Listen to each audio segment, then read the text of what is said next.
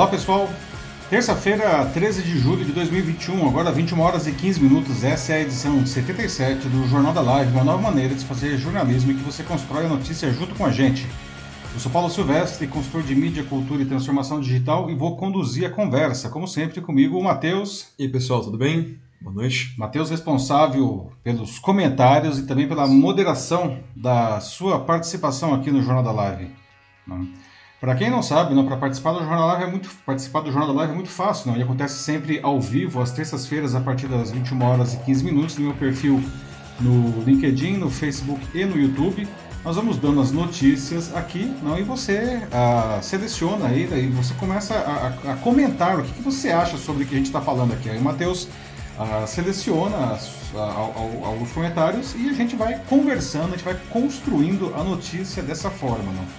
O Jornal da Live também fica disponível no dia seguinte de manhã, na quarta-feira, como podcast nas principais plataformas do mercado, não? A escolha da sua plataforma pode ser, enfim, Spotify, Deezer, Apple Podcasts, Google Podcasts. Procure pelo, pelo meu canal Macaco Elétrico, aproveita e siga o canal e aí você vai ter acesso ao Jornal da Live também como podcast. Muito bem, pessoal. Esses são os assuntos que nós vamos debater aqui hoje, não? Cuba vive as manifestações de rua mais intensas em 27 anos. A população protesta contra a vacinação lenta contra a Covid-19 e diversos problemas da crise eterna não, que o país vive. O governo reprimiu as passeatas com violência, não? acusando as pessoas de serem contra-revolucionárias. Não? Ainda há espaço para termos como esse e para regimes autoritários em 2021, pessoal, não? É, mas essa discussão não é tão simples, tá? Porque ela esconde aí uma guerra de narrativas. O que afinal acontece em Cuba e qual a relação disso com todos nós? No domingo, um vídeo mostrou o DJ Ives agredindo fisicamente a sua ex-esposa, que para piorar estava com o seu bebê, não, filho dos dois. A violência causou revolta da população, mas pelo jeito não em todo mundo, porque de lá para cá, não, desde domingo até hoje, ah, entre pessoas que deixaram de seguir o DJ Ives no Instagram e novas conexões, o agressor ganhou 210 mil novos seguidores nessa rede social. Você também acha que tem alguma coisa, muitas coisas, aliás, bem erradas nessa história toda? E não são apenas os adultos que sofrem de problemas de saúde mental, né, pessoal? A pandemia agravou isso também em crianças. Por que, que isso acontece? E como a gente pode proteger os nossos pequenos? A era do turismo espacial começou nesse domingo, no, com o voo inaugural da nave da Virgin Galactic, empresa do bilionário Richard Branson. E isso iniciou uma nova corrida espacial, agora não mais entre países, mas entre empresas. Né? Apesar dos inegáveis avanços tecnológicos e científicos associados a isso, muita gente critica essas iniciativas. Afinal, isso é só uma excentricidade de ricaços desconectados da realidade no mundo? Ou é algo que pode trazer benefícios reais à humanidade? E a nossa notícia bizarra de hoje: no Japão, uma mulher contrária à realização da Olimpíada de Tóquio tentou apagar a tocha do revezamento olímpico com uma pistola de água. Não? Será que ela conseguiu? Não. E afinal de contas, por que, que ela fez isso, não? É, Matheus, temos aí, não? Vejamos, né? É, vejamos, vejamos, não? Então, pessoal, vamos começar então aí os debates da edição 77 do nosso Jornal da Live, não? E como já adiantei, Cuba vive as manifestações de rua mais intensas em 27 anos, não? A população protesta contra a vacinação lenta contra a Covid-19 e uma série de outros problemas decorrentes, enfim, dessa crise eterna não, que o país vive. O governo cubano não curtiu as manifestações e reprimiu com violência as passeatas, e ainda usou a velhíssima retórica ditatorial acusando as pessoas de contra-revolucionárias. Isso 62 anos depois de Fidel Castro tomar o poder de outro ditador, diga-se de passagem, que era o Fulgêncio Batista. Não? Ah, eu pergunto a vocês, não? Ainda há espaço para rótulos como esse em 2021? Não? Ah, será que aquelas pessoas lá que estavam protestando, elas eram mesmo contra-revolucionárias? Ou será que elas estavam só pedindo aí por condições melhores de vida? Não? E aí eu posso até ampliar um pouco essa, essa, essa pergunta aqui, né? Como é possível a gente ainda ter em 2021 regimes autoritários, não? E mais, eles insistem em aparecer, não são só regimes velhos, não. Regimes novos, não? uh, que estão pipocando aí em vários lugares do mundo, atendendo a qualquer ideologia, tá? Qualquer, tem todos para todos os gostos aí, não é só de um tipo não, né? O que vocês acham dessa insistência de regimes autoritários, aí, ditatoriais ou não? Né? Ah, esse caso, pessoal, não é tão simples quanto pode parecer, tá? Ah, porque isso aí não é só um debate do bem contra o mal, da liberdade versus a opressão, como algumas pessoas querem que a gente acredite, não? Ah, isso daí esconde, antes de mais nada, não, uma guerra de narrativas, não? Por isso, a gente precisa olhar para casos como esse aí de Cuba de uma maneira desapaixonada, não? Ah, além do, do, do, óbvio, né, que, que, que, porque tem muitos interesses aí, não, tentando impor a sua verdade para nós, não. Então, qual que será, o que será que afinal de contas está acontecendo em Cuba e o que, que a gente pode aprender disso daí? Não? Bom, fazia 27 anos que as ruas de diversas cidades de Cuba não ficavam tão cheias de cidadãos protestando contra as condições de vida do país e pedindo inclusive mais liberdade. Não? No domingo, centenas. Quando você pensa aqui no, no Brasil, né, as nossas manifestações falam centenas, nem parece tanta gente, não. Nós temos que colocar isso no, no contexto, não. Enfim, centenas de pessoas saíram às ruas da, de uma pequena cidade lá chamada San Antônio de los Baños, que fica a 33 quilômetros da capital Havana, para protestar contra os recorrentes apagões não, de eletricidade, não, que, e para exigir que o regime do ditador Miguel Díaz-Canel é, acelere a vacinação da população contra o Covid-19. Não. A última vez que tantos cubanos protestaram nas ruas foi em agosto de 1994, durante a manifestação que ficou conhecida como Maleconaço, uma referência ao El Malecón, que é, enfim, a via lá da orla de, de Havana, não. E, e aquele lá foi o primeiro levante popular contra a, ditadura instalada por Fidel Castro em 1959, não. Ah, quando imagens do protesto lá em San Antônio de los Banhos furaram aí o controle estatal e foram publicadas nas redes sociais, né, milhares de cubanos em outras cidades e inclusive em outros países né, ah, se uniram aos protestos que ganharam, né, ficaram maiores, ganharam em escala, ganharam em diversificação e também em reivindicações. As pessoas aproveitaram para pedir outras coisas. Não? Por exemplo, nas cidades de Guira de Melena e Alquícer, na, na, província de Artemisa, Palma Soriana, em Santiago de Cuba, e em própria Havana, né, os cubanos começaram a pedir por liberdade mesmo. Pátria e Vida, que aliás é o nome de uma música lá que é bastante contestada pelo regime, não abaixa a ditadura, enfim, não temos medo. Não. E aí o, o, o Dias Canela, o presidente ditador, não, ficou, se sentiu aparentemente acossado por esse protesto que não é comum lá. Não. Ah, e aí, o que, que ele fez? Não? Ele ordenou a repressão aos manifestantes, e não só pelas forças né, espe especiais aí, que são leais ao regime, mas também pelos apoiadores, não? estimulando aí uma batalha, uma verdadeira batalha campal na, nas ruas. Não? Em um pronunciamento à TV na noite de domingo, o Dias-Canel eh, acusou o governo dos Estados Unidos de estar por trás da organização dos protestos não? e pediu que seus partidários defendam o governo com suas vidas. Não? Ele falou, né? A ordem está dada, as ruas revolucionárias. Né? Eu confesso que quando eu ouvi essas palavras, né, o que vocês acham? Eu me lembrei de um, de um certo governante que está bem mais perto de nós, né, que costuma usar o mesmo tipo de chamamento a seus apoiadores fanáticos. Né? Não sei porque eu. Bom, e o ditador cubano ainda disse que Cuba, né? Que em Cuba segundo, abre aspas, né? nenhum verme ou contra-revolucionário dominará as ruas, fecha aspas. Né? É muito cedo né, para a gente determinar quais serão os desdobramentos dos protestos desse fim de semana, que, é, entre outras demandas, não estão pedindo por mudanças políticas lá na, na ilha. Não?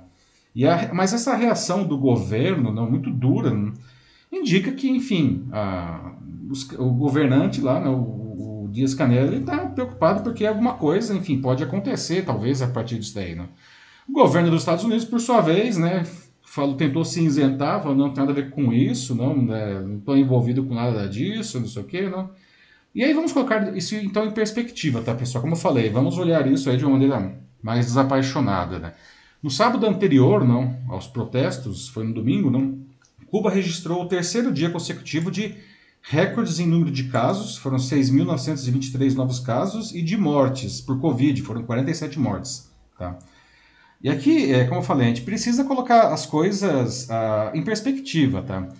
Sim, a vacinação em Cuba está lenta, tá? mas se olharmos a quantidade de mortos por Covid-19 por milhão de habitantes, Cuba tem 142, o que coloca o país na posição 132 no mundo. Para comparação, né, o Brasil tem 2.503 mortos por milhão. Né? Nós somos o décimo país mais letal do mundo por esse critério. Né? Os Estados Unidos têm 1.872 e fica na posição 21. Então, né? O Japão, que a gente vai falar na nossa última notícia de hoje, tem 119, ficando logo depois de Cuba, ou seja, na posição 133. Ou seja, Cuba está em 132, né? o Brasil está em décimo né? e os Estados Unidos está em 21 primeiro. Né? E aí buscar culpados externos para males domésticos, não, isso é um artifício típico de ditadores e não, qualquer tipo de governo populista e principalmente governos autoritários, não. A gente está vendo isso no Brasil aqui o tempo inteiro, não. Aliás, esse era um dos truques preferidos também de Donald Trump, não, quando ele era presidente dos Estados Unidos. Para vocês verem que governo autoritário não pode ser de qualquer cor, de qualquer forma, de qualquer sabor. Não. Estados Unidos não, são muito diferentes de Cuba, evidentemente que é diferente da Venezuela, que também tem um governo super autoritário e também ditador, que é diferente da China, né, que é diferente da Coreia do Norte, que é diferente do Brasil, né, que a gente não, não é uma ditadura, mas tá cada vez o governo está cada vez mais flertando com o autoritarismo, não? até já diria que já virou namoro firme, não. Então, governos autoritários, sejam ditadores ou não, acham que eles são infalíveis, né, gente? Logo, se tem um problema dentro do país, a causa só pode vir de fora. Ou então, na melhor das hipóteses, não, da oposição. A culpa nunca é do próprio governante, não. Mas a gente não pode também deixar de pensar uma coisa que é super importante, não, que no caso de Cuba, não, uh, os Estados Unidos ainda mantêm esse infame bloqueio comercial, não, contra o Cuba que dificulta enormemente a vida da população cubana, não. Inclusive, entre outras coisas, não, nesse contexto, acesso a medicamentos e a vacinas, não. Uhum. Então a gente tem que perguntar também por que, que esse bloqueio ainda é necessário. Não será que Cuba não, ainda é uma ameaça, como nos tempos da finada União Soviética, queria colocar os mísseis dela lá na ilha, não? Que Cuba está no quintal dos Estados Unidos, né? Coladinho na Flórida, não. Aí, putz, era um negócio barra pesada, não. é... Bom, primeiro que não existe mais União Soviética há muitos anos, não. Aliás, eu não sei nem se dá para falar nossa, mas é porque eles são mau exemplo para América Latina, né? Também acho que até esse tipo de argumento aí não sei se se sustenta ainda. Então agora abrindo aqui os nossos debates, eu queria saber o que vocês acham de tudo isso daí. Não, esses protestos dos cubanos eles são legítimos, não? Ah, o governo de Cuba é uma ditadura ou esse governo deveria ser substituído, acabar e instaurar, instaurar, instaurar, instaurar na, na ilha, não, uma uma democracia plena com voto popular e múltiplos partidos, não? É, ah, por que, que, isso não acontece lá, não? Ah, afinal de contas, a população é dócil. Como explicar isso daí, não? E aí nós temos essa guerra de narrativas, né? Falar, ah, nossa, são maus, aquilo lá é ruim, ou tem gente que acha que, ah, não, Cuba é uma maravilha. A gente, a gente, a gente né, Matheus, a gente sempre fala no jornalismo que quando tem uma guerra, não, a primeira vítima é a verdade. Tudo bem, não existe uma guerra aí, pelo menos não uma guerra militar, mas existe uma Sim. guerra de narrativas, né? E afinal de contas, né, qual que é a verdade por trás de tudo isso daí? Não? Sem falar né, na história do, do bloqueio americano. Será que ainda precisa ter esse bloqueio, gente? Então vamos lá. O que, que o pessoal está falando aí, Matheus? Vamos lá, né? Então, é realmente um assunto bem complexo, tanto que acho que a maioria das pessoas ainda está escrevendo, assim, ainda não tenho muitos comentários, mas vou começar já aqui com, com alguns que apareceram, uhum. como o da Sueli Barbosa, em que ela fala de que enquanto houver uma guerra de poder, infelizmente a classe mais pobre sofrerá pagando pela própria sobrevivência. De fato, existe, né, como a gente falou, né, a gente ainda não chegou no nível de uma guerra armada, um conflito né, dentro do, uh, do próprio país. Eu espero que não chegue nesse ponto. É, mas o momento que a gente tem né, é isso, né, essa guerra de uma guerra de ideias, ideologias, narrativas, é, e como se falou, né, tipo, muitos países sim. surfando nessa onda aí, né? Falando, ah, tá vendo, olha só o que está acontecendo em Cuba, não? Sim, sim, sim, mas. É, sim, a primeira vítima é sempre a verdade, né? Porque afinal de contas, o que, que é a verdade, né? Quem que é o culpado? Sempre tem pessoas, grupos que aparecem e falam, não, o culpado é essa pessoa, seja o governo, seja a oposição, é, todos os lados fazem isso. Uhum. E a gente está vendo aqui que não é bem simples, não é tão simples assim, né? Definitivamente não é. O mundo não é uma coisa tão, né, ah, é preto ou branco, né? Tipo, nunca luz, é preto e branco, né? Nunca. Não, e nem são só 50 tons de cinza, tem exato. muito mais do que isso, 256 exato, pelo menos. O mundo é muito mais cinza do que, que essas pessoas fazem parecer. Uhum. E quando sempre que acontecem coisas assim, de fato, assim, aqueles que são mais vulneráveis dentro da sociedade, como a Sueli fala, que né, como os mais pobres ela coloca, sim, eles também são os primeiros a pagar o pato nessas histórias sempre, porque eles são aqueles que vêm sofrendo já desde mais tempo. Exato. Com esses problemas, seja lá quais sejam eles, né, independente do tema, o assunto, como aqui em Cuba, né, eles são, claro, os mais afetados uh, pela pandemia, justamente por terem menos acesso, assim, uma saúde uh, pior, menos condições. Então, é, fica assim uma situação muito é, e, é, ruim. E é interessante, uhum. não, ou seja, de fato, não, a, a, a população está reclamando, não, porque assim como aconteceu em todos os países do mundo, não, em Cuba também aconteceu dos negócios ficarem fechados aí por conta do, das regras de distanciamento social, não. E de certa forma, Cuba foi incrivelmente mais eficiente que o Brasil nesse aspecto. Basta ver os números, né? Os caras estão na posição 132 de letalidade, a gente está na posição 10, né? O negócio. A gente tem aí quase 20 vezes mais mortos por milhão do que Cuba, não. Mas quem sofreu mais nessa história, como a Sueli colocou, são sempre os mais pobres, não. Sim. Né? E, e, vale dizer, né, como eu disse, o, o, o, quando o Fidel Castro e o Che Guevara, enfim, e outros os guerrilheiros tomaram lá o poder, não, é, tiraram um ditador lá, que era o Fulgêncio Batista, não, que era um ditador capitalista, não, para colocar uma ditadura socialista, não. É, em um primeiro momento, não parecia, ah, nossa, é o povo, tal, não sei o quê, não. Mas o que a gente observa, não passado aí mais de 60 anos da, da, do fim da Revolução Cubana, é que na verdade continua sendo uma ditadura, não e existe aí uma, uma nova classe rica, não os próprios irmãos Castro não é, tem aí informações de que eles ficaram milionários ao longo de todos esses anos, não? Como esperado de qualquer líder autoritário, é, em qualquer lugar do mundo, então, independente de ou seja, então, é. como a Sueli muito bem colocou, não quem se ferra é sempre uh, o mais pobre, não? É uma pena isso daí, não? E isso continua acontecendo, não? A gente pode ver isso também na Venezuela, não? A situação lá, na dramática, não? E de novo lá é, o, Ca, o, Castro, perdão, o Chaves não, e agora o Maduro não, também é, são pessoas ah, que, que são atribuídas a eles aí grandes fortunas. Né? A gente vê os próprios filhos do Maduro não é, esbanjando nas redes sociais sem o menor pudor, assim, né? fazendo viagens, dando festas milionárias, enquanto a população venezuelana literalmente morre de fome, né? uma situação dramática.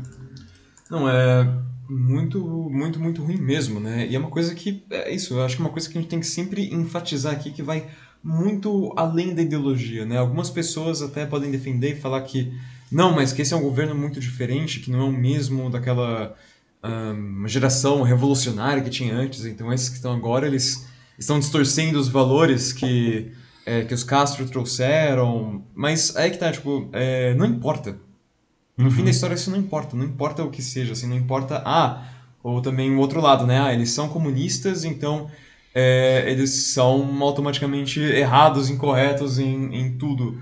Também não é só é, isso. Também não é. Esse automaticamente é muito complicado, né? Sim. Então é esse, esse é o problema. Sim, é esse que muitas pessoas acho que assim, a gente precisa enxergar mesmo. É, porque vai, vai além disso. É realmente algo que. Uh, que atravessa, porque o fato é que é um regime autoritário e que isso não está certo. O fato é que uhum. o governo ele está reprimindo as pessoas violentamente Sim. e isso não é certo, não importa qual ideologia. O fato também é que esse bloqueio permanece em Cuba, imposto pelos Estados Unidos. Pois é, que é outra questão, que é né, é outra gente? questão. É, uhum. Como é que fica essa história do bloqueio, né? Não sei se alguém já falou sobre isso daí, Matheus, né? Não, ainda não. Afinal de contas, né? É, precisa ainda, né, gente, ter esse bloqueio, não? É, Cuba é uma ameaça, assim, ou é um mau exemplo, pelo menos, não? A, a, ou é uma coisa visceral, né, que se, que se criou aí. O Obama tentou, né, acabar com isso daí. É, foi o primeiro presidente americano a, a, a abrir aí, não? Mas a criar Trump, uma abertura, não, para Cuba. E aí veio o Trump e retrocedeu completamente tudo aquilo lá, não? Mas a questão é, é precisava, não? É, quem será que estaria mais certo nessa história? O, o Obama ou Trump, não. Não é que o Obama abriu geral também, não, mas assim, ele pelo menos ele reatou laços diplomáticos, né, que já foi um grande avanço aí, né? Sim, foi capa de revista e tudo, foi um grande evento na época. É, o pessoal falava que iria colocar ele até como o Prêmio Nobel da Paz, uma coisa assim, né? Bom, com o próximo comentário eu tenho aqui do Denis Castro, ele fala que, na, na visão dele, que falta cultura Porque talentos eles têm, né? Ele dá um exemplo, por exemplo, do jogador é, da Liga Mundial de Vôlei, o Leal, que uhum. é um uhum. cubano naturalizado brasileiro, que foi o melhor aqui do país, né? É, e também na, nas Olimpíadas no Brasil.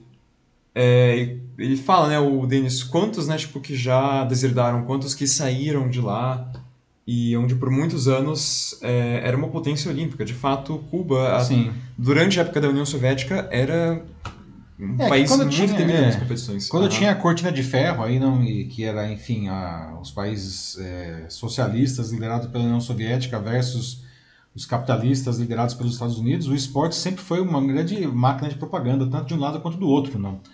É, Até porque eles tinham que fazer frente aos Estados Unidos, né? Exatamente. Guerra né? Fria em todos os aspectos. Em todos os aspectos. Uhum. Né? E, realmente, não, a, como o Denis colocou aí, não, os esportes aí sempre foram muito importantes. Vale lembrar até que nas Olimpíadas, não, em 1980 teve a Olimpíada é, em Moscou e os Estados Unidos boicotaram, né? Que imagina que eles iam dar, é, enfim, essa bandeira. E aí em 84, que foi a Olimpíada seguinte, que foi em Los Angeles, a União Soviética retribuiu o boicote aí, não? É, mas o fato é que esses países sempre estavam muito equiparados, não? E com o fim do socialismo acabou aí essa essa pujança dos países da antiga cortina de ferro aí, não? É, e Cuba era, como o Denis colocou, não, a, ainda é, né? Cuba ainda tem é, excelentes esportistas a, a, a, despeito de todas as dificuldades que a ilha passa, não? Mas ela não consegue mais ser o que já foi, não? Ah, e muitos, inclusive, aproveitam a, é, eventos é, esportivos internacionais para desertar. Não? Aqui no Brasil mesmo já teve vários casos de tentativas bem sucedidas e algumas mal sucedidas, mal sucedidas, não que o governo brasileiro não aceitou e os, e os esportistas foram deportados, né? eles foram obrigados a voltar para Cuba e quando chegaram em Cuba eles sofreram as consequências pela, pela tentativa deles, o que é mais dramática, torna mais dramática ainda a situação, né? Ah, mas e eles também, né? O Denis, acho que o Denis usou o esporte aí como um gancho, não, mas a verdade é que Cuba tem várias é, outras áreas e que normalmente se destaca, não. É, uma que muito se fala, não, é a questão da própria medicina, não. Cuba tem uma, uma boa medicina Sim, também a despeito hoje. de todas as dificuldades, não. E uma coisa que pouca gente sabe, mas que Cuba também manda muito bem, é no cinema, né? Olha só. Mas, de novo, é, raramente a gente tem acesso a filmes cubanos, né? Tem um que chegou até nos cinemas brasileiros a, a, na época, e que um filme belíssimo, que inclusive, veja só, é, contrapõe a questão ideológica do governo cubano com uma questão de liberdade, inclusive envolvendo o caso é, é, de um protagonista homossexual, que é o Morango e Chocolate, né? Filme maravilhoso cubano. Sim. Ainda sobre esportes, né? O Paulo de Aquino Ferro Episcopo acabou de comentar, né? De que os esportes são mais uma vez, reforçando isso, né? O esporte sempre foi uma boa propaganda para qualquer tipo de regime, né? Sim. Esses exemplos de força são visuais. Aqui termina não tirando mérito, claro, de qualquer esportista. Ah, sim, sim. Uhum. É, é, boa, boa, bom exemplo aí, obrigado, Paulo. O Fábio Martins da Silva, também aqui no LinkedIn, ele fala é, sobre como qualquer tipo de sistema ditatorial, incluindo né, o de Cuba, é sempre um atraso é, para a população em termos de evolução da, da ciência, e da, da liberdade como um todo. Bom, sim, né? Porque uh, justamente quando está num regime autoritário, seja independente de qual for a bandeira ou onde for, é sempre algo que justamente é, implementa uma série de restrições nas pessoas em que é. elas têm que viver nessa. O simples fato de você não poder. É. Se é no caso da ciência. Fábio, né? Desculpa. Fábio. Fábio, obrigado, Fábio. É, o simples fato de você não poder, talvez, pesquisar livremente o que você quer, ou você não ter acesso a capital, porque fazer pesquisa custa dinheiro, né? Nós estamos sofrendo isso aqui no Brasil. É, as artes né? ficam extremamente limitadas também. Exa né? Exatamente. É só né? pensar é, que, no caso, no, no, Brasil, por exemplo, na época da ditadura militar, toda a censura que, que aconteceu. Exatamente, e, né? Sim, as pessoas não podiam ter diferentes é, opiniões políticas, né? Porque senão elas eram caçadas também. É, então, é, sim, a, com certeza. O próprio roteiro, até de novelas, né, filmes, né, que novelas e filmes inteiros que foram, enfim, tirados, músicas né? também. É, mas você pode pensar até na, no caso da, não indo mais para trás, aí não, na Alemanha nazista, não. A questão da estética nazista era muito forte para eles, não. A, o que eles e eles tinham uns valores estéticos que remetiam até o Renascimento, a Grécia Antiga então, o que estava na moda no mundo inteiro na época, que era arte moderna, não? está falando aqui da década de 30, 1930, não? eles consideravam aquilo como arte subversiva, aliás, é o termo que eles usavam, não? e eles censuravam os artistas, né, perseguiam até, né, porque aquilo lá não era uma coisa aceita pelo, pelo regime nazista, né? então, e era uma ditadura é, conservadora, né? é, o Paulo de Aquino ele fala de que pode se comparar esse tipo de censura até mesmo hoje em dia. Ah, sim, com certeza, Paulo. Com certeza, não. Nós estamos vivendo aqui no Brasil mesmo aí uma, uma, uma leve caça, caça às bruxas aí nas artes, não? O governo ele tenta impor aí, não, a, a o que ele considera é, é, é adequado ao, a, a sua, a, aos seus valores ideológicos, não, as questões do que ele considera certo e errado, não. E isso não se impõe, evidentemente, de maneira tão dramática quanto na Alemanha nazista, mas isso aparece, por exemplo, em, na questão de financiamento de obras. Não? É, o governo ele não quer financiar obras que ele considera inadequadas, digamos é, assim. Né? Toda aquela história da Lei Rouanet, que já está há um bom tempo acontecendo, é. né? É, fala exatamente disso. Uhum. É, o Paulo ele lembra como, por exemplo, é, o governo não querer subsidiar filmes com temáticas trans e... Enfim, Até nos comerciais, né? Teve um caso que ficou bastante emblemático no ano passado, um comercial do Banco do Brasil, né, que tinha pessoas de diferentes orientações sexuais. Né? O comercial ele foi pronto, ele chegou aí para o ar, mas assim que foi para o ar, o governo ele foi lá e retirou o comercial do Banco do Brasil, banco estatal, né? Mas sério, cara, é um comercial, né? Não pode ter pessoas de orientações sexuais que o governo considera inadequado, não? Quando a gente tem a sociedade, a, enfim, a, a composta por, por essas pessoas, não? E o Banco do Brasil, como qualquer banco, diga de passagem, não? Tem clientes de todas as orientações sexuais, não? Logo, nada mais adequado do que um comercial que represente isso daí, mas é justamente isso que a gente está falando, né? O Joaquim Desdero Neto, acho que esse aqui vai ser, pelo que eu estou vendo, o nosso último comentário okay. desse tema. Uhum. É, ele disse que é, o sistema cubano que a gente tem atualmente deveria é, acabar e, na visão dele, ser substituído pela democracia americana, que ele acredita ser o melhor caminho a ser traçado para o povo cubano. E aqui que eu acho que a gente tem que tomar um pouco de, de cuidado também, sabe? Porque aí parece muito que a gente está fazendo essa ligação aqui de que parece que tem só esse lado que é totalmente ruim, enquanto o outro lado, né, que é como se fosse a oposição, é totalmente bom. Uhum. Aí é que uhum. tá. A democracia americana, ela, bom, certamente é melhor do que qualquer tipo de regime autoritário, mas também não é um regime perfeito. Eu acho que a gente tem que é, é. ver isso, né? Assim, é só ver a, até poucos anos atrás, né? Não estava exatamente passando pelo seu melhor momento. Então, é, assim, sem contar que você trocar é, dessa maneira, né, um sistema, né, seja ele autoritário ou não, é uma coisa muito, muito difícil mesmo, assim. É, é aquela um é a questão, né, porque uhum. como que esse... É... Eu concordo com o Joaquim, eu acho que realmente o, o, o modelo cubano, ele se exauriu, eu acho que é, não a gente está vendo a situação como está lá, não é de hoje, né? é. já vem de décadas, não? Ah, mas é, o, o, que nós questionamos é por que, que isso ainda está lá, não? Ou seja, existe uma sustentação ali, existe um forte trabalho ideológico para que isso se sustente, não? É, portanto, uma transição aí, o simples fato de que nós tivesse, de que se tivesse eleições livres e com múltiplos partidos Ok, né, eleições livres eles têm, só que tem só um partido, não. Então, tivéssemos eleições livres com múltiplos partidos, já seria talvez um ganho bastante interessante uh, para Cuba, não. E para ter justamente alternância de poder, não, que é uma uh, um preceito básico da, da, da democracia, não. É, então, uh, não sei se eles conseguiriam fazer talvez essa transição imediatamente para um modelo bem mais aberto, como o modelo americano, não mas acredito que alguma coisa realmente precise ser feito lá. No, tá? Como acontece também no caso da Venezuela, não? e sem falar as ditaduras é, que não, não me fala, nem, nem tentam esconder que são ditaduras, como o caso da, da Coreia do Norte, né? que é o país mais fechado do mundo, não? que é uma ditadura, a, enfim, a, a hereditária. Não? O Kim Jong-un agora aí é o terceiro da linha sucessória, aí, né? que já Teve o avô que iniciou a Coreia do Norte, depois o pai e agora ele, né?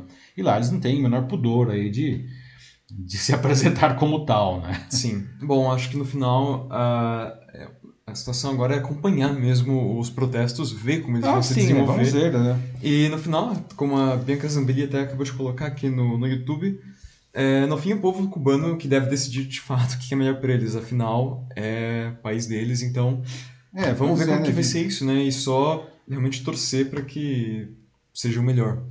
Pois é, Bianca, vamos ver, né, que tá, né? Aí, será que o povo ele vai conseguir fazer isso? Não. É, essas manifestações foram reprimidas com bastante dureza, não. Mas o fato de elas acontecerem, acho que já é uma coisa bastante emblemática, considerando o contexto cubano, né? Acompanhemos, né? Cada país tem a sua, a, a sua autonomia, não, a sua independência. Um país não pode ficar metendo o bedelho na, na, na, no, no, no, no, outro país, não. Mas a gente pode acompanhar, né? E eu espero que realmente aconteça o melhor para o povo cubano aí e de uma maneira, enfim, que não envolva mais sofrimento e definitivamente nenhum outro conflito, né? Muito bem, vamos para o próximo assunto, Matheus? Vamos. Então vamos lá, pessoal. Nosso segundo assunto agora, nós vamos falar de agressão contra mulheres. Não, no domingo, um vídeo mostrou o DJ Ives agredindo fisicamente a sua ex-esposa, não? que para piorar, não, ainda estava com um bebê, não, que era o bebê de nove meses, que, era o fi, que é o filho do casal. Não? O vídeo foi capturado por uma câmera de segurança que mostra que, aliás, Existia um outro homem no local que não tentou impedir os socos, os chutes, os estrangulamentos, porque em, em briga de homem e mulher ninguém mete a colher, né? Esse ditado infame? E a violência no vídeo causou aí a, ah, uma revolta na população, como era de se esperar, mas pelo jeito não foi em todo mundo, não. Desde que o vídeo foi divulgado no domingo, não, dois dias atrás, portanto, entre pessoas que deixaram de seguir o DJ Ives no Instagram e novas conexões que ele recebeu, não, o agressor ele ganhou 210 mil seguidores nessa rede social. Não. É isso mesmo. Depois da divulgação do vídeo das agressões, em dois dias ele ganhou 210 mil seguidores. Não. Eu poderia perguntar a vocês, né, e pergunto, é, por que a gente ainda vê agressões como essa acontecendo? Né? Como explicar o injustificável? Não? Mas talvez é, tão ou mais bizarro que isso, não? Ah, como que essa violência pode fazer com que mais de 200 mil pessoas passem a seguir o agressor, não? Isso no saldo, né? Que a gente precisa fazer para minimizar esse gravíssimo problema social, pessoal, não? O que vocês acham? Aí vocês estão vendo cenas aí, não? No último domingo, não, ah, houve uma grande repercussão aí do caso do Iverson de Souza Araújo, conhecido como DJ Ives, não? após serem divulgadas imagens dessa câmera de segurança dele atacando a ex-esposa, que é a Pamela Holanda, de 27 anos. Né? O Iverson, que tem 29, é, agrediu a mulher no dia 1 de julho. Né? É, no dia seguinte, ele repetiu a agressão, né? chegou a ameaçar com uma faca, quebrou o celular dela. E a Pamela resolveu divulgar essas imagens aí, né? inclusive de hematomas não? e os vídeos das câmeras para fundamentar a denúncia. Não? E nas cenas é possível ver não? que quando as agressões começaram, a filha do casal, de nove meses, estava no carrinho do lado da Pamela e da avó materna. O Iverson atacou né, a ex-mulher com socos, com empurrões, com chutes, né? Empurra ela contra o sofá, né? e quando ela tenta reagir, ele joga ela no chão. Né? É, eu tive o. É, desculpe cortar, mas uhum. eu tive realmente o desprazer de assistir o vídeo. Encontrei em stories no, é, no Instagram, né? É realmente horrível, assim, é animal, assim, o, que é. faz. Né? É inacreditável, é inacreditável. É, assim, é, ele sabia muito bem o que ele estava fazendo, assim, e tinha um outro assim. homem, não, que supostamente é amigo dele, que aparece nas imagens e ele só observa, não? É, ele meio que só passa andando e volta. É. é.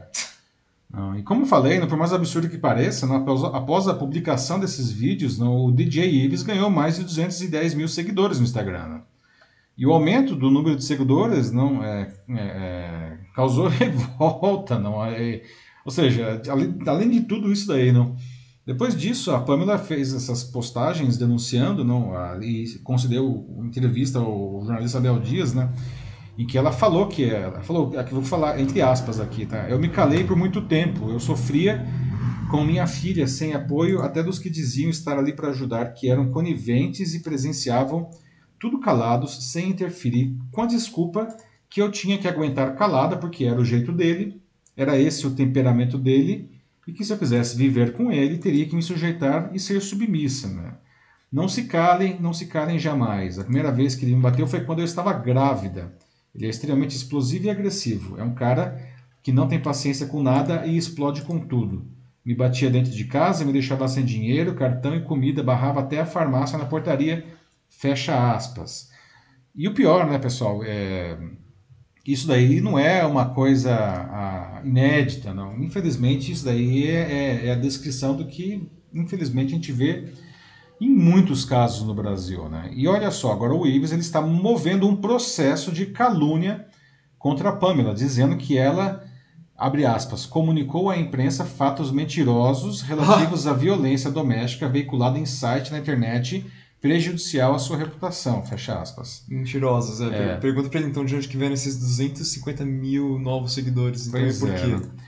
O advogado do músico também entrou com um pedido para que fosse removido o conteúdo que, que aparece lhe agredindo a ex-esposa, e que a Pamela ela fosse proibida de comentar na imprensa o caso principalmente é, onde citar a filha menor. Não, e isso daí, esse pedido foi, os dois foram negados no domingo pela juíza Maria José Souza Rosado de Alencar. Não.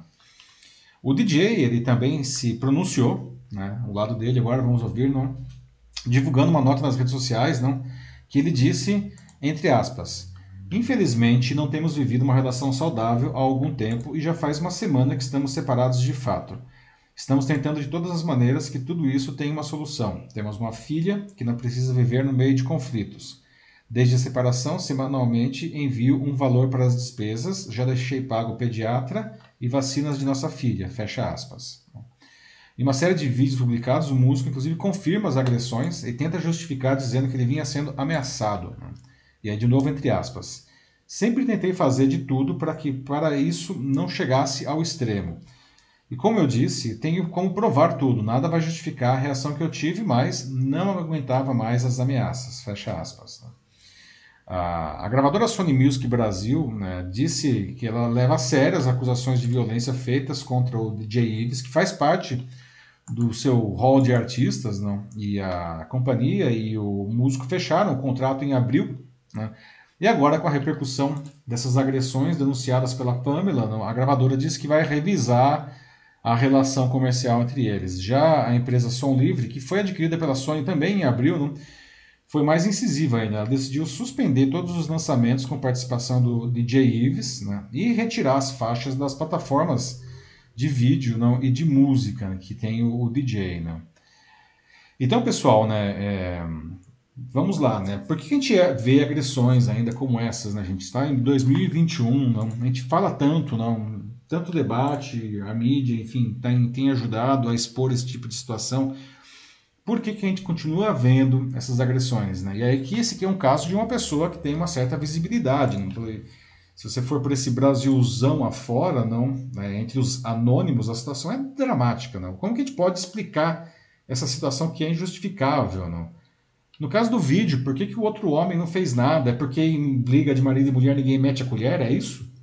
Aliás, né, essa, essa, esse ditado, acho que ele já é bastante ilustrativo né, de como as coisas funcionam. Né?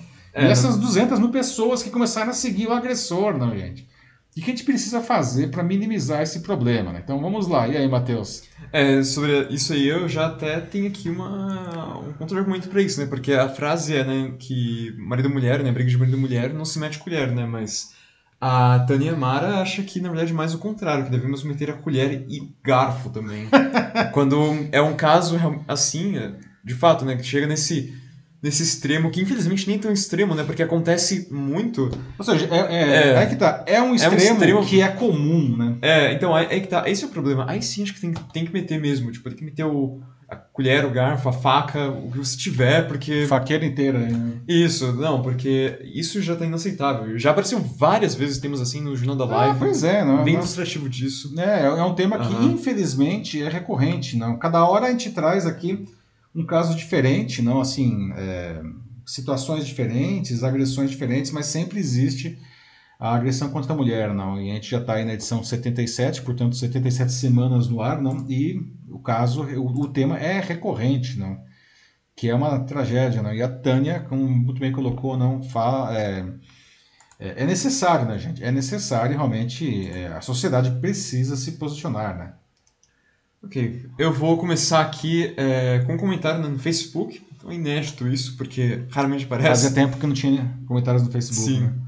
É da Thais Cruz. Ela disse que se recusa a acreditar que esses novos seguidores do DJ sejam pessoas coniventes com as atitudes dele. Ela acredita que os números do Instagram podem ter aumentado devido a uma ação de marketing da equipe dele ao comprar seguidores. E ela, antes, ela continua. Hum. Também diz que ela uh, acha interessante ressaltar que, no caso da Carol Conká, a mesma foi recebida com uma enxurrada de críticas, foi cancelada, perdeu uma quantidade significativa de seguidores.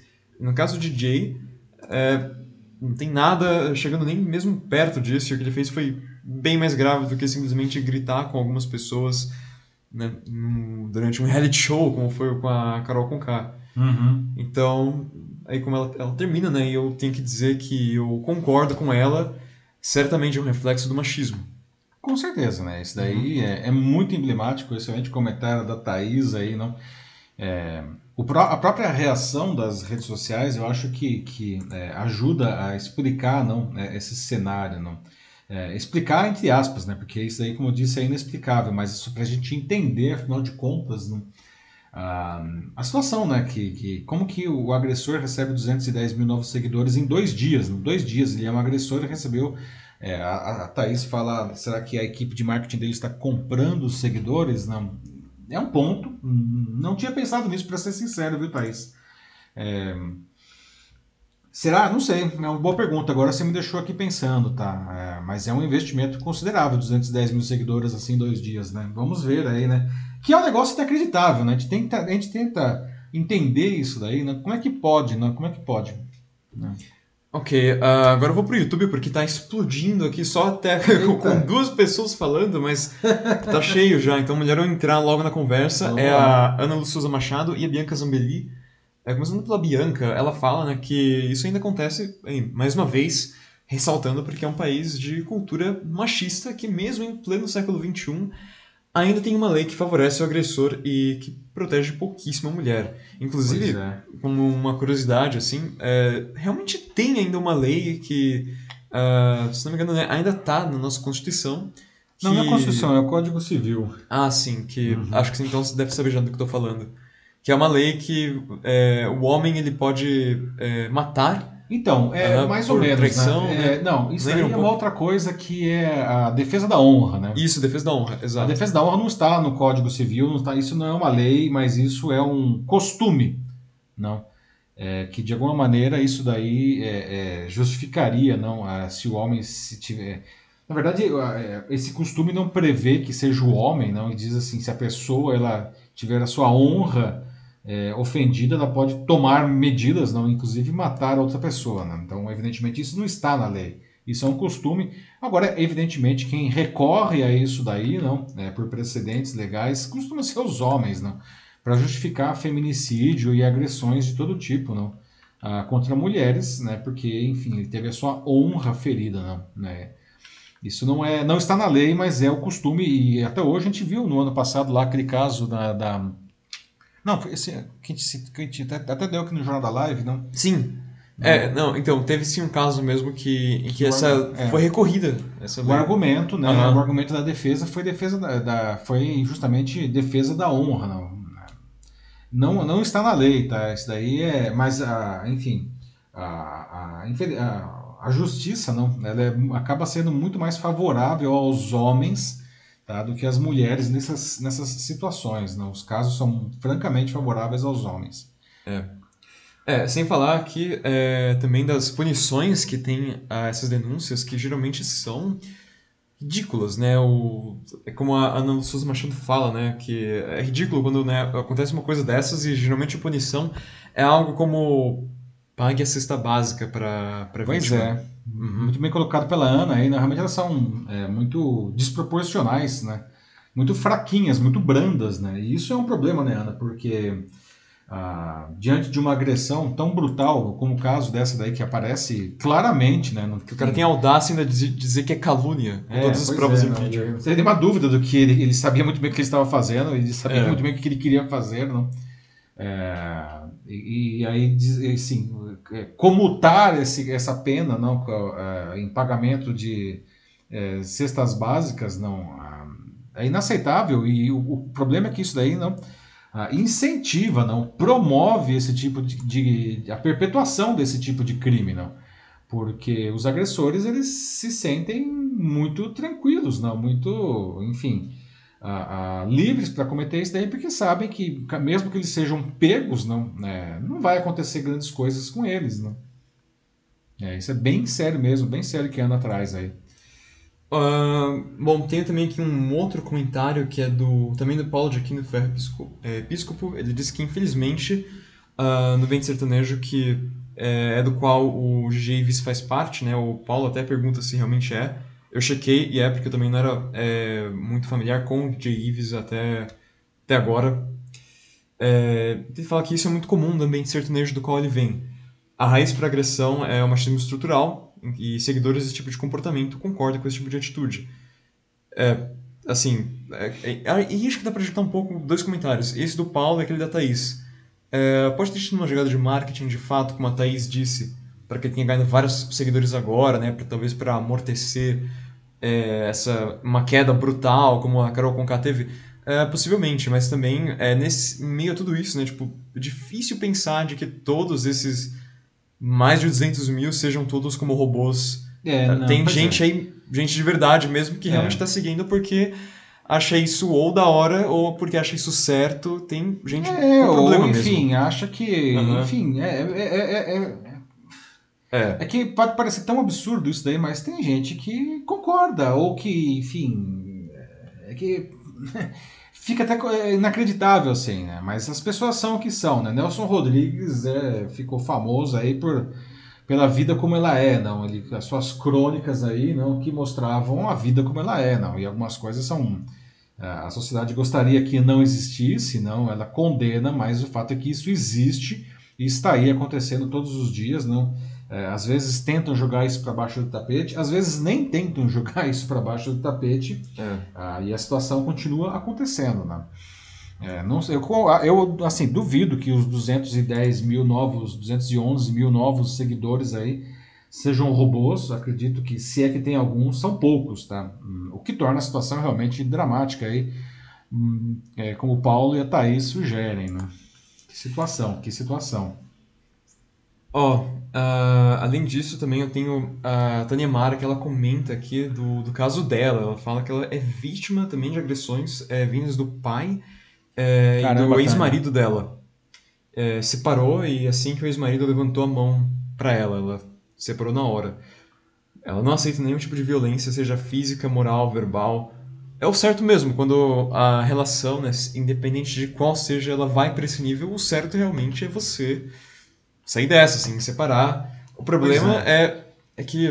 É, então, o problema faz, é né? grave, né? Aí que tal? Por quê? Uhum. Aliás, Tânia, obrigado aí por compartilhar a sua experiência com a gente aqui não, na live. não é, Espero que enfim, com a separação tenha se resolvido isso daí, mas veja, não, você, você traz aí que inclusive você sofria essas agressões até do seu próprio pai, não, que torna isso muito mais grave, não, mas é, por que que isso acontece, não, e por que, que continua acontecendo, por que que muitas mulheres não é, é, se sujeitam a isso daí, não?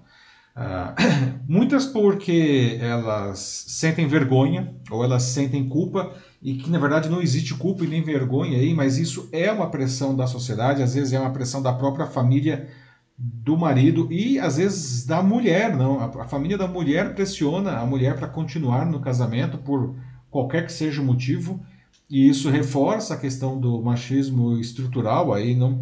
Veja que quem deveria defender em primeiro lugar a, a vítima, que é a própria família, fala que ela tem que continuar casada, não? Então, muitas mulheres que sofrem todo tipo de abuso, de agressão, elas permanecem no casamento por vergonha, por medo, não, é, por sentir culpa, é, como se de alguma maneira elas fossem culpadas por serem agredidas, não, e, e, e, e o problema é que quando isso acontece, não, a, a tendência é que a agressão fique cada vez maior, não, até chegar em casos de, de, de, assassinato, não, de feminicídio, como a gente vê acontecendo aí no Brasil, não. Sim, o Brasil é um país com é. números bem altos nesse bem aspecto. altos, exatamente, não. Então, é, se você sofre qualquer tipo de agressão, não, isso precisa ser denunciado, não. Você, você não está sozinho, existe aí a, a, a lei é, a, a, apoia você, temos aí a lei, a lei Maria da Penha, não existem as delegacias especializadas, não ah, não se sinta intimidada, não promova esse movimento, denuncie, não se não existe justificativa para que isso se mantenha, não. É, até lá, até que isso resolva, né? A questão é realmente continuar denunciando, continuar Sim. combatendo isso, continuar sempre que acontecem essas coisas metendo colher, garfo, faca. Exatamente como a Tânia falou no começo, né? situação. né? Uhum. E porque, né, até como a Bianca Zambelli fala aqui, né, se fosse uma sociedade ideal, se realmente é, é, a gente tivesse bem desenvolvido, entendesse, tivesse essa consciência toda, ele não teria só perdido alguns, e muito menos teria ganhado toda essa porrada de seguidores, sejam comprados ou não, e teria caído para zero. É, pois é, né? É. Mas é que tá, né, Bianca? Se fosse uma sociedade ideal, esse problema não existiria, não. não existiria essa agressão, enfim, não. Ah, isso seria uma sociedade ideal, né? Será que algum dia a gente chega lá, Bianca? E aliás, Bianca e todos, não? Que falta para chegar lá, não? A gente está aqui, não, 2021 e estamos discutindo isso daí, não? É, resquício aí do patriarcado que veio junto com as caravelas, não? Enfim, vamos, vamos para o próximo assunto? Vamos. Muito bem, pessoal. Chegamos aqui ao nosso terceiro assunto. Vamos falar agora de saúde mental e da saúde mental de crianças, tá? Ah, não são apenas os adultos que sofrem problemas de saúde mental, né? a pandemia agravou isso, mas agravou isso também em crianças, adolescentes, e estou falando de crianças, tá? crianças mesmo. Por que, que isso acontece, né, gente? Como proteger os pequenos? Aliás, vocês conhecem casos não, de crianças que já sofriam de problemas como ansiedade, depressão, a gente acha que a criança não pode ficar deprimida, né? Pois é, pois ela fica, tá? Casos que aconteciam antes da, da pandemia, não, ou depois, vocês acham que é, viram isso aumentando de, de alguma maneira, tá? Então, é, os profissionais de saúde mental, não, eles estão realmente assustados com isso. Não existem dados de hospitais de todo mundo, não, é, demonstrando o aumento não, de casos, como eu disse, casos de, de ansiedade, crises de ansiedade, crises de de depressão e até mesmo suicídio entre crianças. E quando eu digo crianças, são menores de 13 anos. Tá?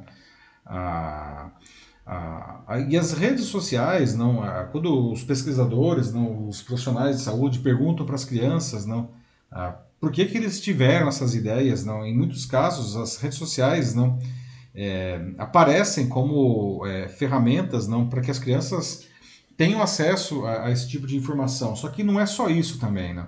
A gente viu aí eh, nos últimos anos, antes até da pandemia, vários casos aí, não? Como aqueles jogo, jogos infames aí, né? Tipo aquele baleia azul, não? Que, que incentivam. Tem uns anos já. Já uhum. tem uns anos, não veja que. Ah, mas é, o que acontece é que agora, com a, a pandemia, não?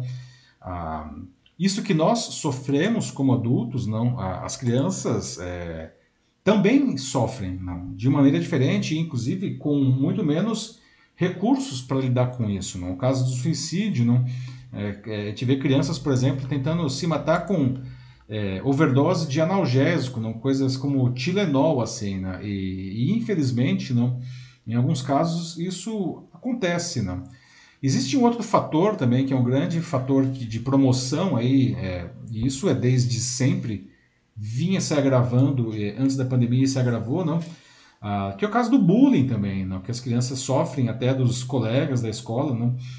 e também de uns anos para cá, eu diria de uma década para cá, principalmente isso se é, incrementou que é o cyberbullying, não? que os colegas não eles expõem o, o, o, os seus amigos na internet, não aquilo que já era insuportável uhum. quando estava restrito apenas aos muros da escola, não agora ganha uma escala potencialmente planetária. Não. Só fazer um adendo. Claro. É, vale lembrar também de que esse tema, principalmente o envolvimento do, do digital, das redes sociais, na mente da criança, como isso afeta o psicológico dela e faz com que ela tenha essas ideias, é, em parte, né?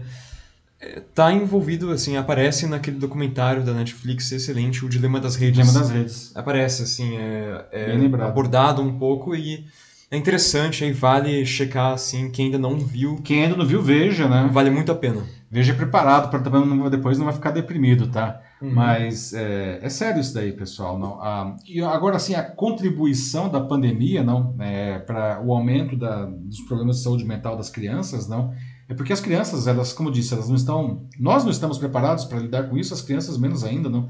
Elas olham para essa situação de ficar em casa e sem contato com os amigos, com os familiares, não?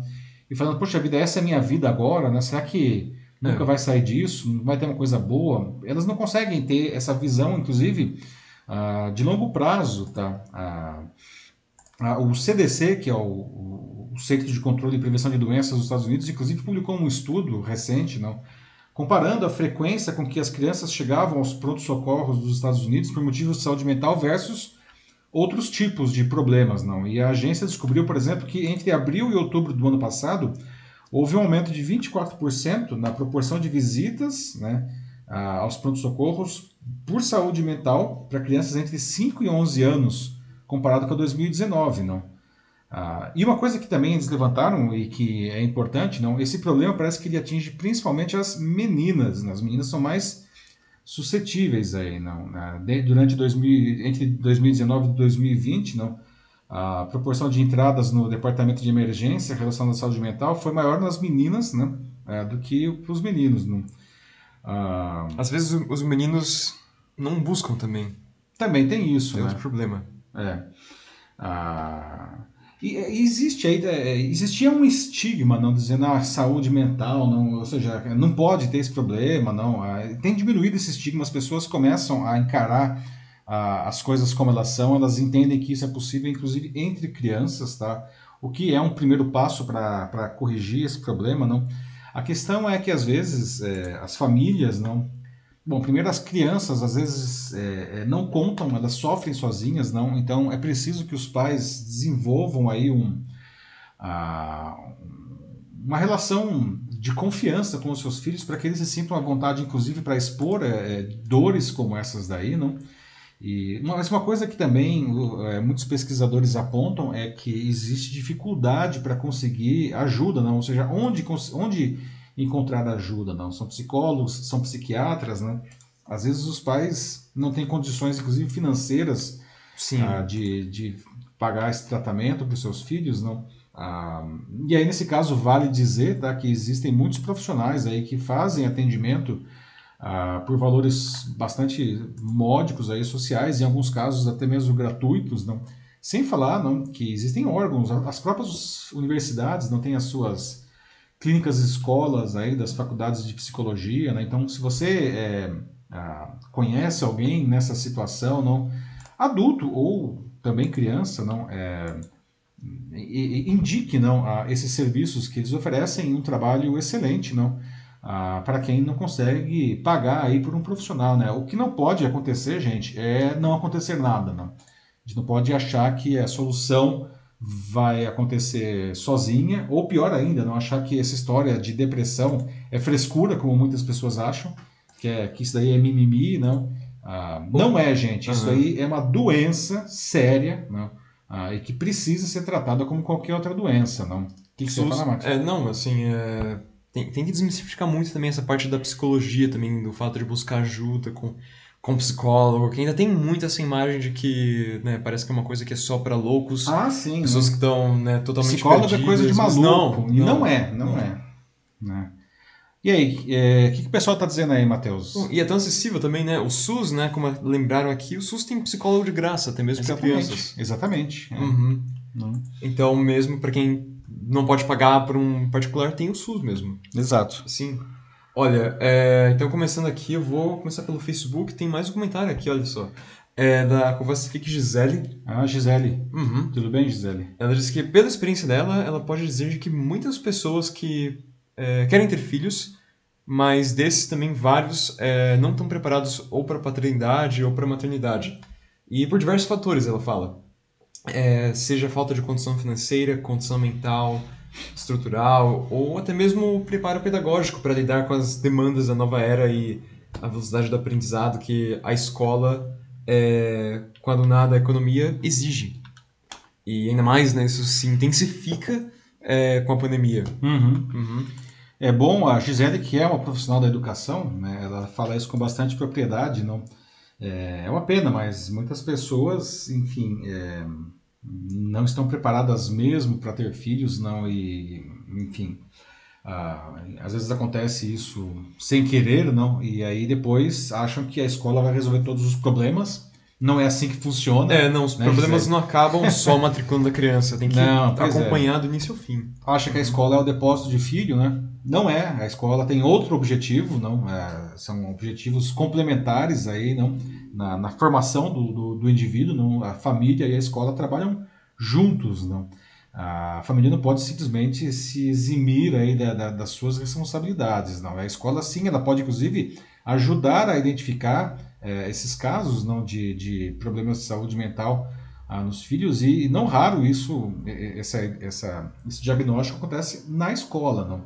Mas os pais precisam assumir aí o seu protagonismo nessa, nessa situação aí. Sim, precisa ter mais esse diálogo, até como o Denis Castro ele coloca aqui no, no LinkedIn, no comentário dele, é que muitas crianças elas ficam realmente isoladas e guardam os problemas para si mesmas por medo de serem chamadas atenção, de que os pais eles fiquem ou preocupados ou bravos e elas acabam escolhendo então não contar. E quanto Eh, mais os, sozinhas, né? Isso, então realmente tem que ter uma iniciativa eh, vinda dos pais, porque muitas vezes, se depender só da criança, até que ela busque, em muitos casos elas não buscam, elas acabam fazendo isso, elas guardam. Então, É, e aí pode aham. a situação vai se agravar, não? Ah, É. E, e é interessante que a gente acabou de falar do caso aí da, da, do- da agressão às mulheres, não? E como que as mulheres às vezes acabam permanecendo ah, na relação aí com, com o agressor, não?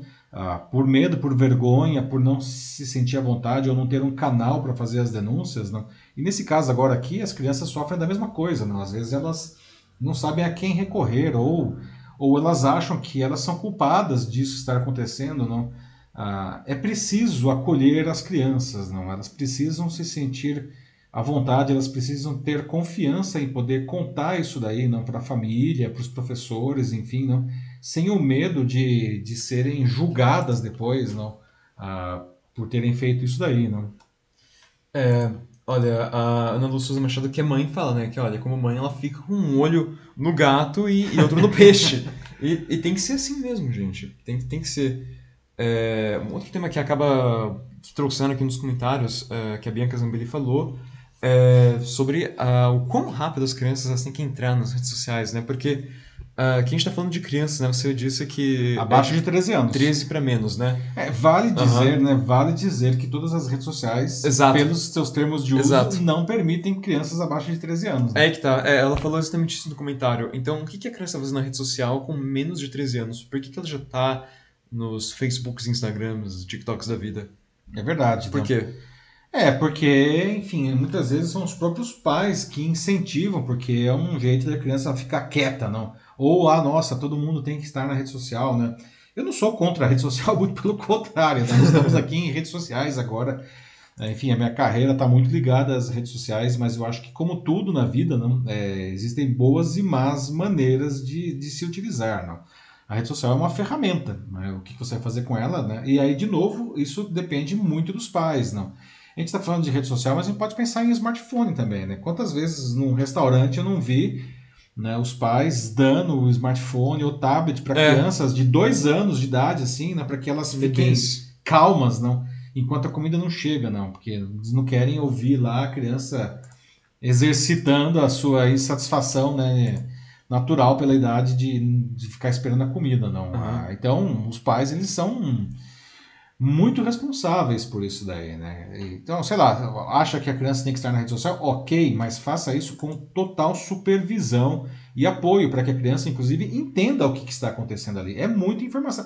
A gente não entende. A gente vive falando aqui que a gente está sendo dominado pelas fake news, os algoritmos de relevância. Você mencionou aí né, o dilema das redes. Tem que assistir esse documentário aí. Nós adultos, com todos os, os, eh, eh, os recursos que nós temos, cognitivos, não, a gente é feito de trouxa o tempo inteiro nas redes sociais. Imagine uma criança, né, gente? É. Vou voltar aqui pro Facebook, tem mais um comentário da, da Thais Cruz. Ela se mostra surpresa, que ela diz que não sabia do aumento de suicídio entre as crianças.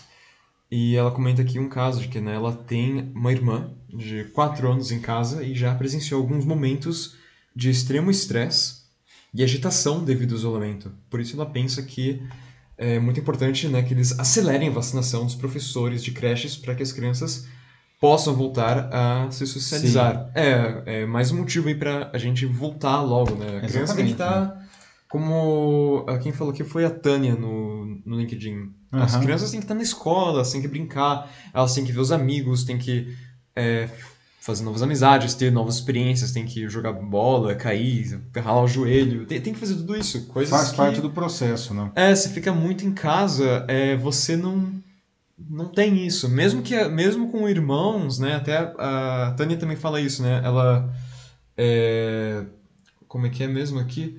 Que é, criança tem que ir pra escola e ela percebe isso no é com dois filhos da, da vizinha dela. Que eles ficaram presos em casa e agora eles brigam muito mais.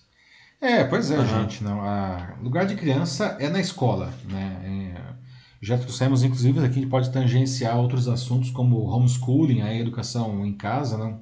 Já trouxemos esse assunto no Jornada Live em outras ocasiões. É, nós somos contrários a isso, a gente acha que ir à escola não é só para você aprender português, matemática e as outras disciplinas, não. É um lugar onde você aprende a ser um cidadão, né? E isso acontece, inclusive, quando você está em contato com outras crianças, outras pessoas, enfim, não particularmente pessoas que veem o mundo de uma maneira diferente da sua família. Não? A diversidade é super importante nesse sentido. E a pandemia, né, no primeiro momento, enfim, quando não existia vacina, não, toda aquela discussão, poxa vida, não, é, não podemos ter as escolas abertas porque senão isso vai disseminar os, o vírus e tudo mais, não. Felizmente a vacinação é, avançou rapidamente, aí, ou rapidamente não, mas enfim, está avançando agora, não.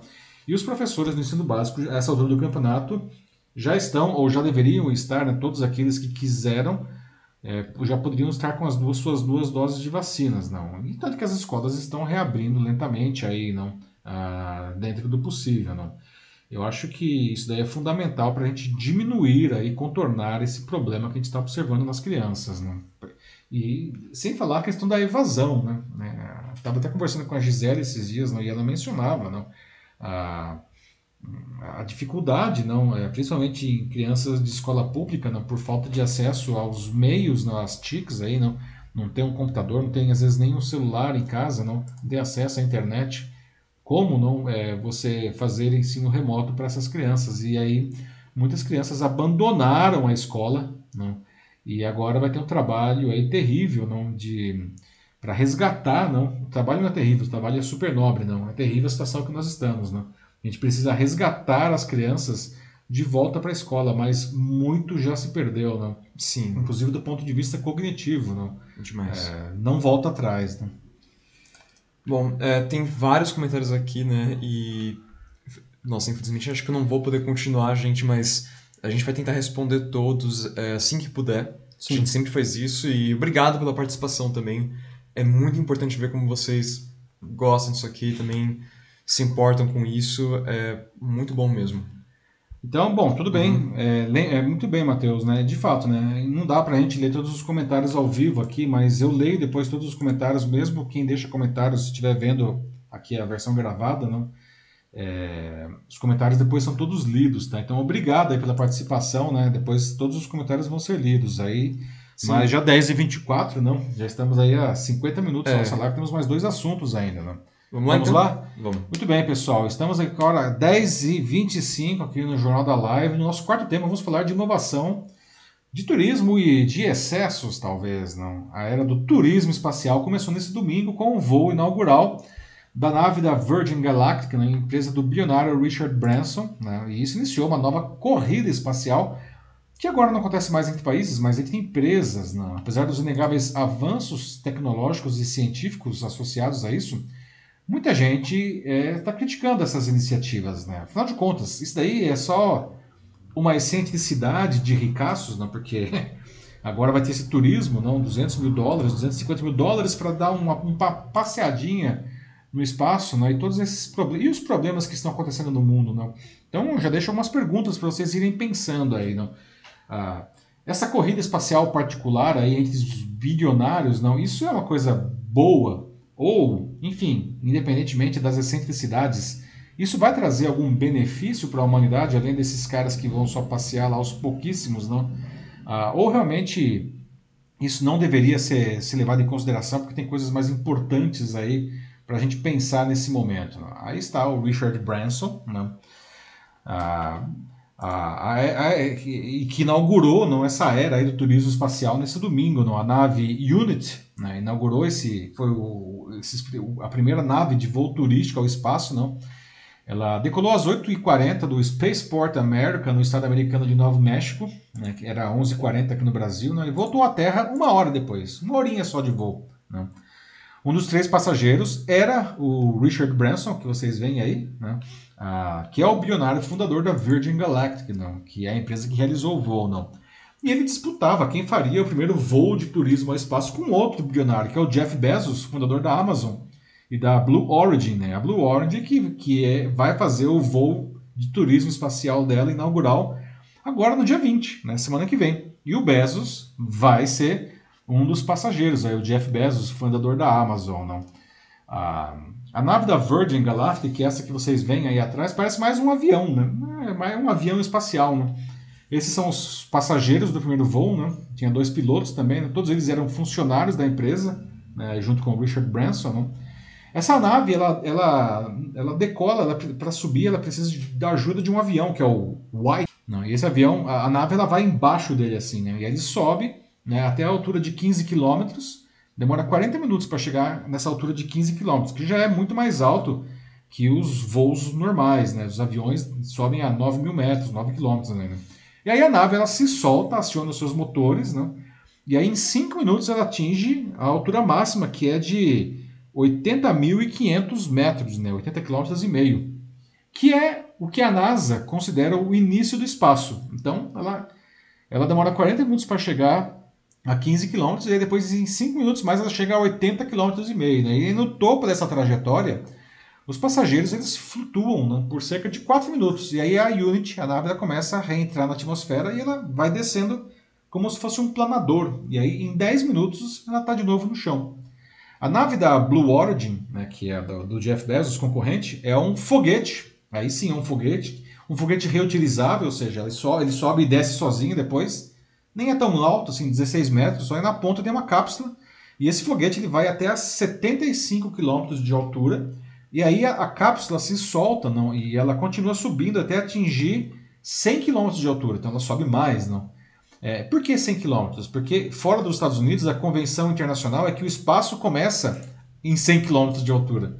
Não. E aí ela chega lá, não, as pessoas têm lá a sua experiência de gravidade zero, gravidade zero. e aí ela começa a descer, é, em queda livre, não? Com amortecida por paraquedas e por, por reto de foguetes, inclusive. E é, é, rapidinho, gente, é 11 minutos só, não? Só que essa brincadeira não custa caro, não? A, a expectativa é que a passagem né, da, do turismo espacial é, custe alguma coisa a partir de 200 mil dólares. vocês terem uma ideia, a Virgin Galactic ela já tem 600 pessoas inscritas, né? Tá, ó, Ó, a gente políticos. tem uns entusiastas aqui já. Ah, né? Vai juntando os trocos da padaria aí, pessoal. É só 200 mil dólares, né? É, porque hoje quem que tá lá na, na, nos inscritos? Lady Gaga, Tom Hanks, essa turma aí, né? O, o... Tem um terceiro bilionário, inclusive, aí nesse negócio, que é o Elon Musk, né? Que ele tem uma empresa espacial também, que é a SpaceX. A SpaceX que já fez, inclusive, mais de um voo tripulado com, com a sua nave, é, que é a Dragon, não? Que, com para o espaço, não? Aliás, ela vai para o espaço mesmo, né? Porque a, ela foi até a estação espacial, né? Levou astronautas para a estação espacial. Então ela foi a que foi mais longe ainda. E, e, é uma nave reutilizável e tudo mais. O foguete também é reutilizável. Foi a primeira que, que teve isso daí, não? Ah, só que até agora a, a, SpaceX não fez voos turísticos, não eram voos missões aí, né, para a estação espacial. Mas eles também estão querendo entrar nessa história aí no, do turismo espacial. Né? Ah, lindo, maravilhoso, não? E esse negócio ele traz um monte de inovações tecnológicas, né? É, antes, né, como eu disse, a corrida espacial ela ficava a cargo da, dos países, né? Principalmente na época da Guerra Fria ainda, não? A gente já, já falou de Guerra Fria aqui hoje, né? o assunto volta, né? É, que era os Estados Unidos de um lado e a União Soviética do outro, não? E a União Soviética, inclusive, ela, ela, ela saiu na frente duas vezes, né? Colocou o primeiro objeto no, no, no no espaço, que foi o satélite Sputnik, não? O primeiro homem também, que foi o Yuri Gagarin, era soviético, e depois os Estados Unidos deu troco, né? É, foi mandou o primeiro homem para a Lua, não? É, na Apollo 11 lá, e o Neil Armstrong foi o primeiro astronauta a, a pisar na Lua, não? Mas é, a corrida espacial, tanto aquela corrida espacial quanto essa corrida espacial, é um negócio. É, e... Só que a parte interessante disso aí é que traz um monte de, de inovações tecnológicas, coisas que fazem parte do nosso cotidiano hoje, coisas prosaicas, ah, polímeros, coisas como Teflon, né, que está na panela, não? Ah, essas coisas de alguma maneira não estão associadas a pesquisas ah, para na corrida espacial. Ah, então, é, agora também, não para esses voos aí de turismo espacial, que é um negócio que, é, que custa caríssimo e para pouquíssimas pessoas, não, é, existem uma série de novas tecnologias é, de avanços científicos que, em algum momento, e não deve demorar tanto, chegarão para o cidadão comum. Né? Mas muitas pessoas acham que é inadequado isso daí, não, porque afinal de contas, né, é, enfim, tanta fome, tanta miséria no mundo, tantos problemas né, que nós temos aqui, não e aí esses bilionários ficam fazendo, apostando corrida para ver quem vai passear, quem vai brincar de astronauta primeiro, não? E esses argumentos, não? Acho que é um ponto interessante, não? É, por que, que eles não fazem alguma coisa, ao invés de fazer isso, não, alguma coisa para resolver é, os problemas do mundo, não? Então essa é uma boa pergunta que eu queria ter. Por outro lado, não?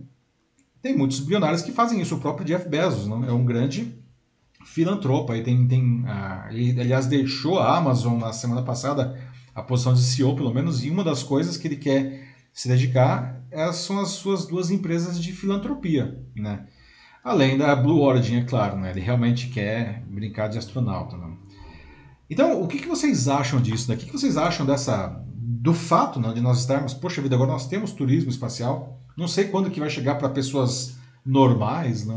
Será que eu vou conseguir ir para o espaço? Não sei se eu vou viver tanto para isso, espero que sim. Né?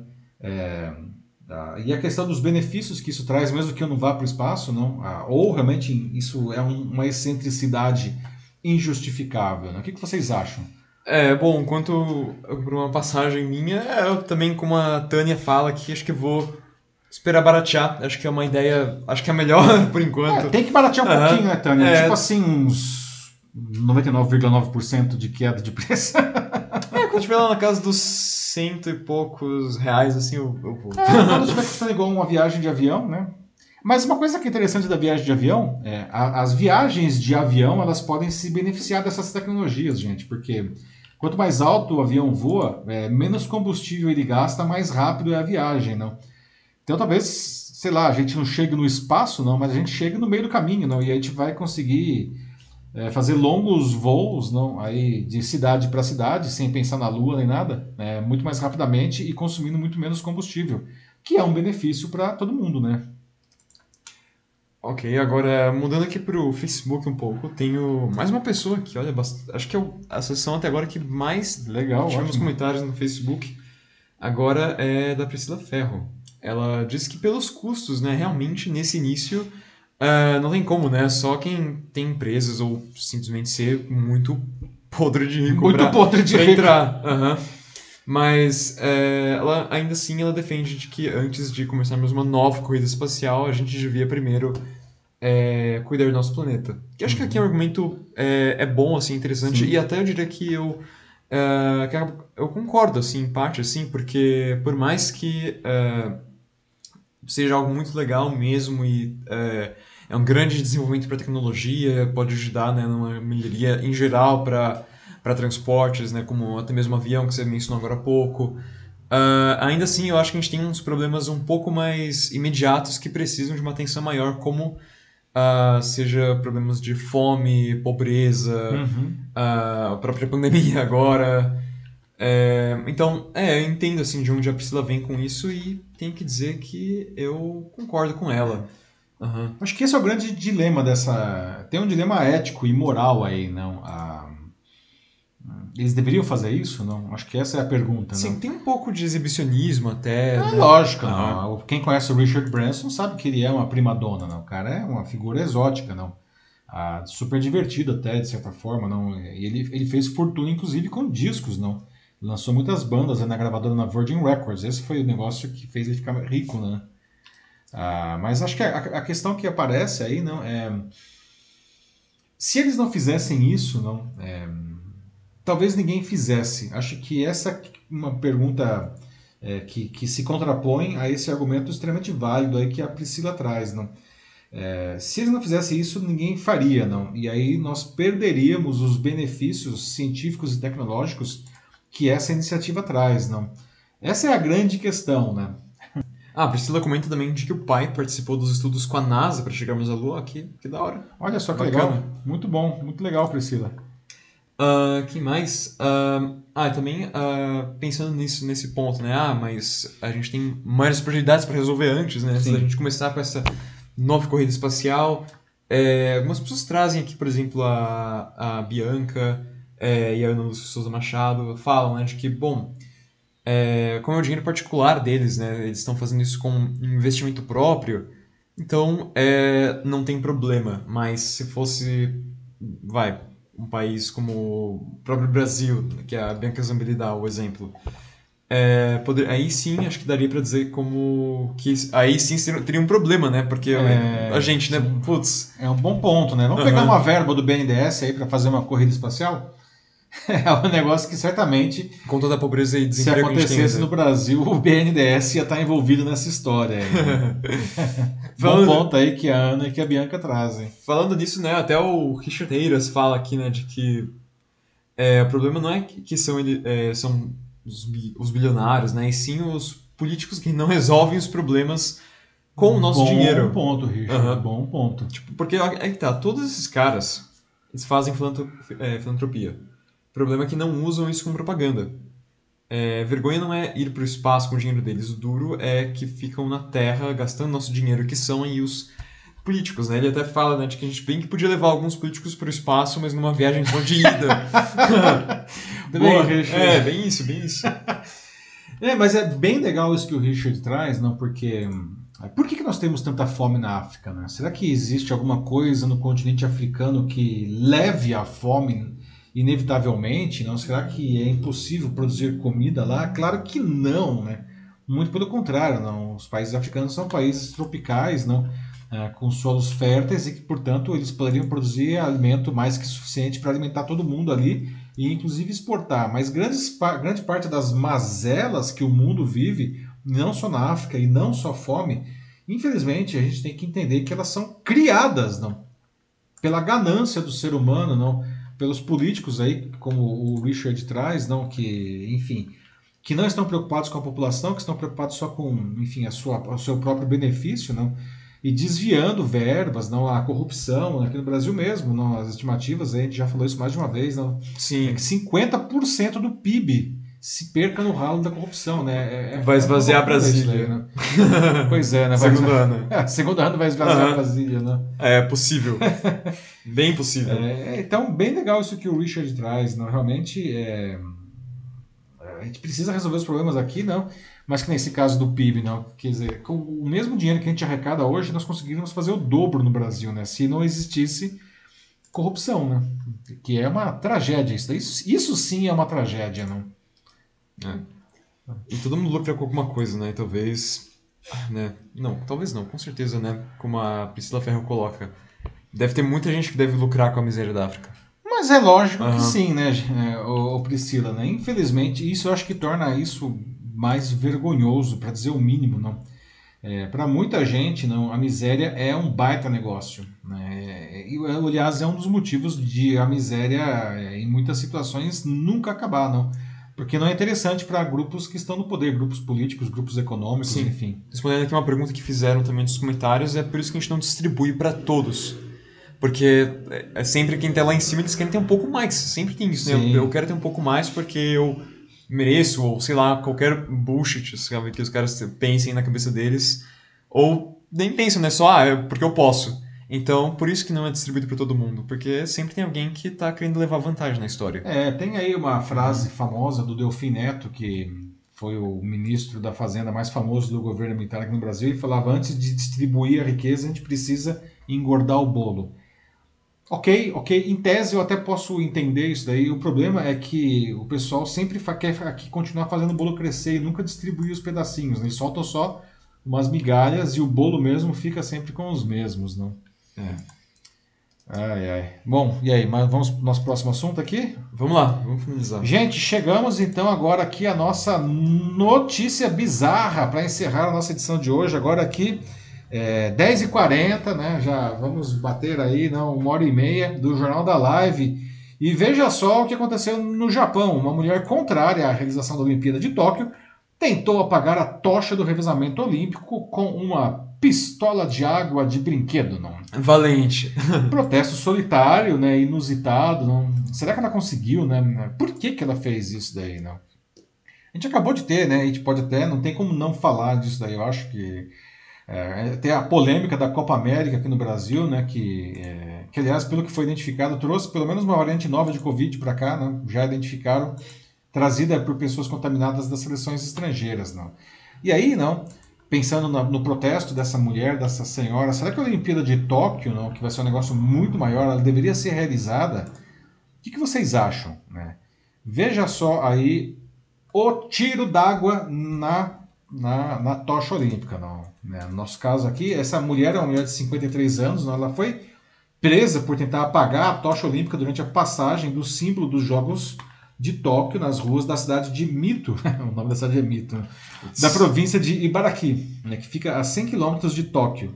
O nome dela era Kayoko Takahashi, é o nome dela. Né? Usou uma pistola de água para borrifar o líquido em um atleta que passava com a tocha nas mãos. Né? E o incidente foi registrado em vídeo, né? foi acontecendo esse domingo agora. Né? Todo, um monte de coisas nesse domingo, esse domingo foi quente. Né? A foto que vocês estão vendo, aliás, é, foi tirada desse vídeo, não? E, e, a chama não apagou, né? Porque mesmo porque a taxa, a tocha, ela tem um, um combustível ali, né? Tinha que jogar uma mangueira de incêndio ali para acabar com, a, com, o fogo, né? A, a, o nerf que ela usou aí não deu certo, né? É, as imagens que circulam nas redes sociais mostram a Kayoko esguichando esse líquido é, né, em direção à tocha e gritando: apague o fogo da tocha, sou contra as Olimpíadas de Tóquio. Não? E olha, eu acho que ela acertou, ela tem uma boa mira. É, ela acertou, uhum. só que era muito fraquinha né, o jato é. aí, né? Ela foi presa imediatamente, tinha esse segurança aí também, tem um cara de máscara aí, né, prendeu Sim, um imediatamente. Colete. Uhum. É. E ela, inclusive, ela admitiu as acusações na polícia, não?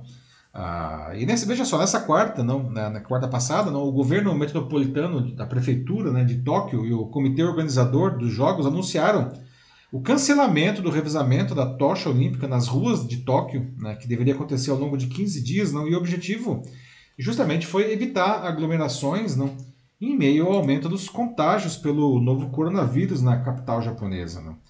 Tóquio registra há 17 dias seguidos um crescimento de infectados né? E a média móvel de casos diários chegou a 586. 586 é, novos casos. Né?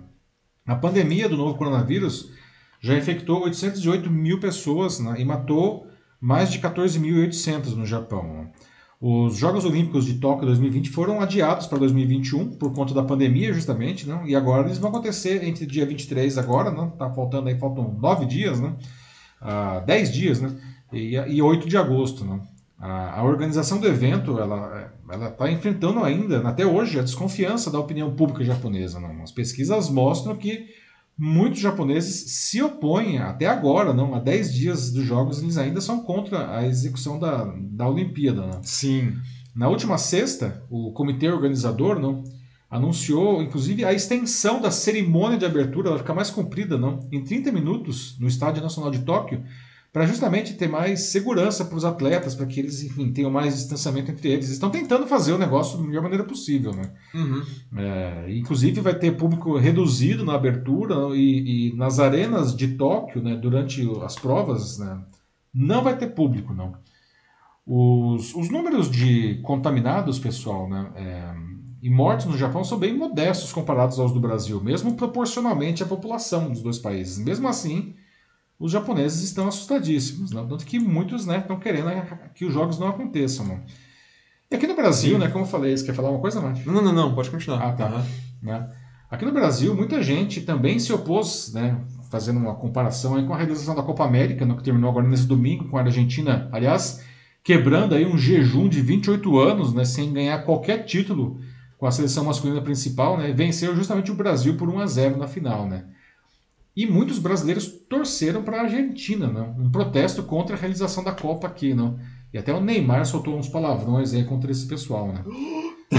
Coisa que nunca fez, né? É. O fato é que pelo menos uma variante de Covid-19 que ainda não estava no Brasil foi inserida aí por membros infectados nas delegações da Colômbia e do Equador. Né?